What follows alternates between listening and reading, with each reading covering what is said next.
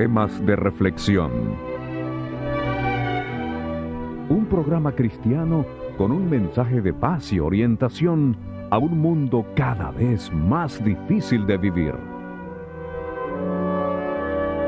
Temas de reflexión llega a ustedes en la voz del pastor Efraín Sánchez. Yo soy su amigo Osvaldo Áñez, quien les recuerda que para recibir lo que ofrecemos deben dirigirse a la dirección que daremos al final de nuestro programa. Nuestro planeta ha pasado por dos experiencias maravillosas e inolvidables. Primero, el día de su creación, cuando el mismo Dios dijo, He aquí que todo es bueno en gran manera. En segundo lugar, cuando Jesucristo, el Hijo de Dios, en forma humana visitó nuestro planeta. Hoy, el pastor Efraín Sánchez, en su tema de reflexión, nos hablará de la misión de Jesús como el Salvador del pecador.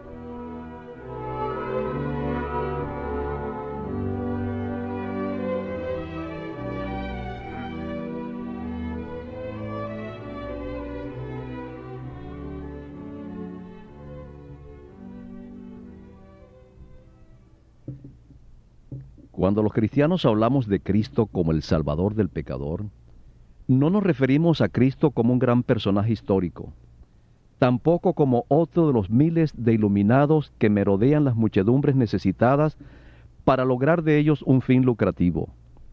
Tenemos poderosísimas razones para pensar que el Cristo que una vez vino a este mundo no era otro sino el mismo Dios. Sí, amigo, tal como lo acabas de oír, Cristo era el gran Dios encarnado. Grandes dirigentes espirituales como Buda, Confucio, Mahoma y Zoroastro se destacaron solo porque intentaron difundir sus doctrinas y crear un cierto estilo de vida. Estos conductores aparecieron en este mundo sin que nadie los esperara o por lo menos supieran de ellos con una cierta anticipación. Así como vinieron, se fueron y únicamente nos dejaron el desafío de seguir adelante y buscar un camino verdadero y más seguro. El caso de Jesús fue totalmente diferente.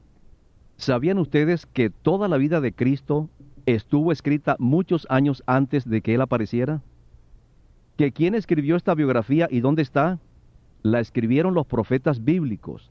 Ellos, siendo inspirados por el Espíritu Santo, registraron todo lo concerniente al Mesías. Ahora, por favor, tome nota de estos hechos asombrosos que le voy a comentar.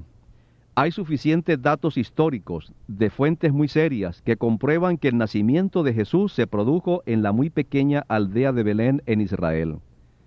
500 años antes que esto sucediera, ya el profeta Miqueas lo había predicho. Textualmente dice el registro sagrado en Miqueas 5:2, "Pero tú, Belén Efrata, pequeña para estar entre las familias de Judá, de ti me saldrá el que será Señor en Israel, y sus salidas son desde el principio, desde los días de la eternidad. La misma noche en que nació Jesús, una resplandeciente estrella apareció en el firmamento, anunciando que el Hijo de Dios llegaba a la tierra. De esa estrella ya había escrito un profeta contemporáneo con Moisés llamado Balaán. Así está registrado en Números, el cuarto libro de Moisés en el capítulo 24 y el versículo 17. Jesucristo nació milagrosamente de una virgen. Así estaba escrito 500 años en el libro del profeta Isaías en Isaías 7:14. Dicen los evangelios que cuando Cristo nació, unos importantes personajes vinieron desde muy lejos para adorarlo como el nuevo rey de los judíos. Hasta esto estaba escrito mil años antes en el Salmo 72 y el versículo 10. La cruel matanza de los niños por parte de Herodes también había sido predicha unos 500 años antes por el profeta Jeremías, Jeremías 31:15. Que la enseñanza y la predicación de Cristo iba a ser mayormente en parábolas también ya estaba registrada mil años antes en el Salmo 78 y el versículo 2. Los cuatro evangelios se han encargado de confirmar esta maravillosa profecía al citar nada menos que más de 60 contundentes parábolas Así que el 16% del Evangelio de San Marcos son parábolas. El 43% del Evangelio según San Mateo también son parábolas. y el 52% del Evangelio de San Lucas lo constituyen las parábolas de Cristo. Jesús también haría milagros, y así estaba escrito 500 años antes en Isaías 35, versículos 4 al 6.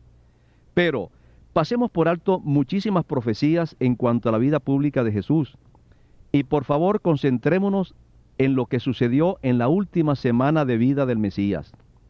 Esa semana sucedieron cosas increíbles. Jesús fue públicamente rechazado y despreciado por su propio pueblo, el pueblo judío. Además de esto, el poder religioso hebreo y el poder civil de Roma se unieron para eliminar a Cristo. Oiga, esto es serio. La iglesia y el Estado se unieron para acallar la minoría. Pero ¿será que esto se podría repetir otra vez en la historia? Jesús fue traicionado por uno de los suyos. Hasta sus discípulos lo abandonaron en el peor momento.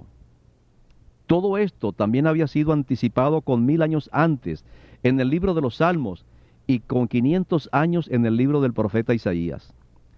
Zacarías 11, 12 y 13 también, con casi 500 años de anticipación, hablaban de las 30 piezas de plata como el precio de la traición de Judas.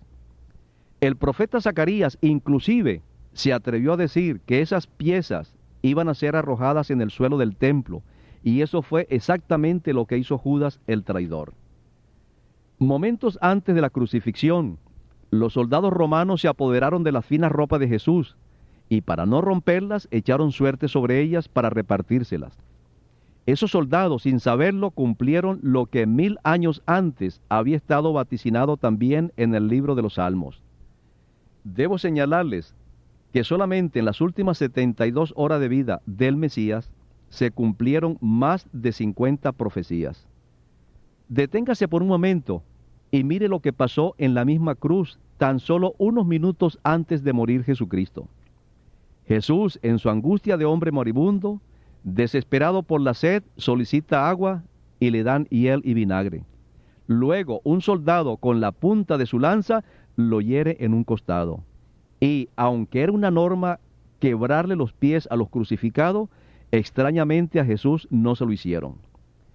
Es muy sorprendente saber que todo esto estaba escrito en la Biblia, la palabra de Dios, y se cumplió tal como se había señalado centenares de años antes que sucediera. No hay ninguna posibilidad de que lo que los profetas bíblicos habían dicho de Cristo haya sido una mera casualidad.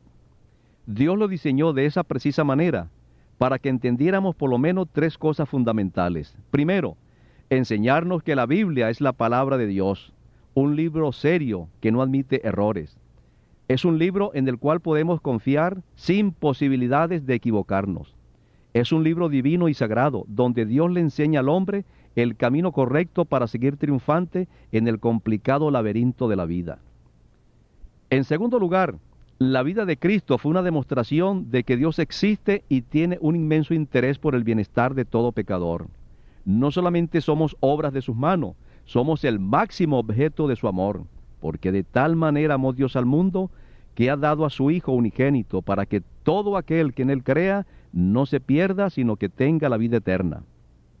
Y por último, Dios dispuso que la vida de su Hijo Jesucristo se escribiera con muchísima anticipación y con todos sus mínimos detalles, para que cuando todo se cumpliera creyéramos que Jesucristo es el Mesías, el Hijo de Dios, el Salvador de la humanidad.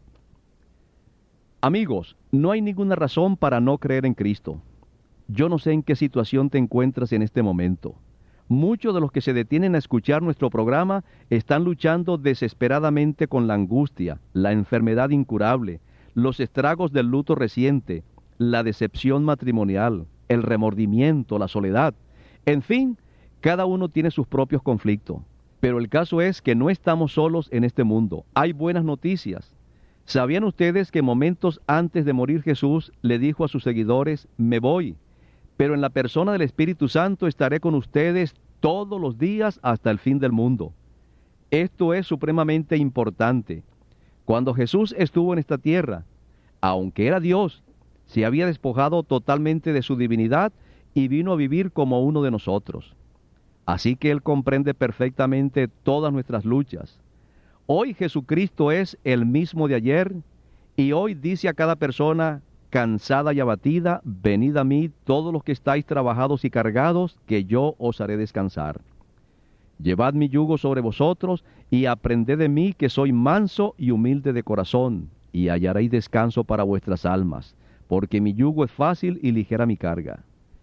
Terminaré esta audición diciéndote que Jesús es lo único que necesitas en tu vida. En tu vida puede haber hoy mismo un cambio drástico. Hoy puedes volver a sonreír. Hoy tu estado de ánimo puede cambiar perfectamente. Y aunque tu problema no se resuelva instantáneamente, hoy mismo puedes comenzar a gozar de paz y volver a tener deseos de vivir, porque Cristo le da sentido a la vida. Mientras más leas la Biblia, la palabra de Dios, más conocerás a Jesucristo y Él llegará a ser tu amigo inseparable. Yo te invito a que ahora mismo aceptes a Jesucristo como tu gran amigo y como el Señor y Salvador de tu alma. Que Dios te bendiga hoy y siempre.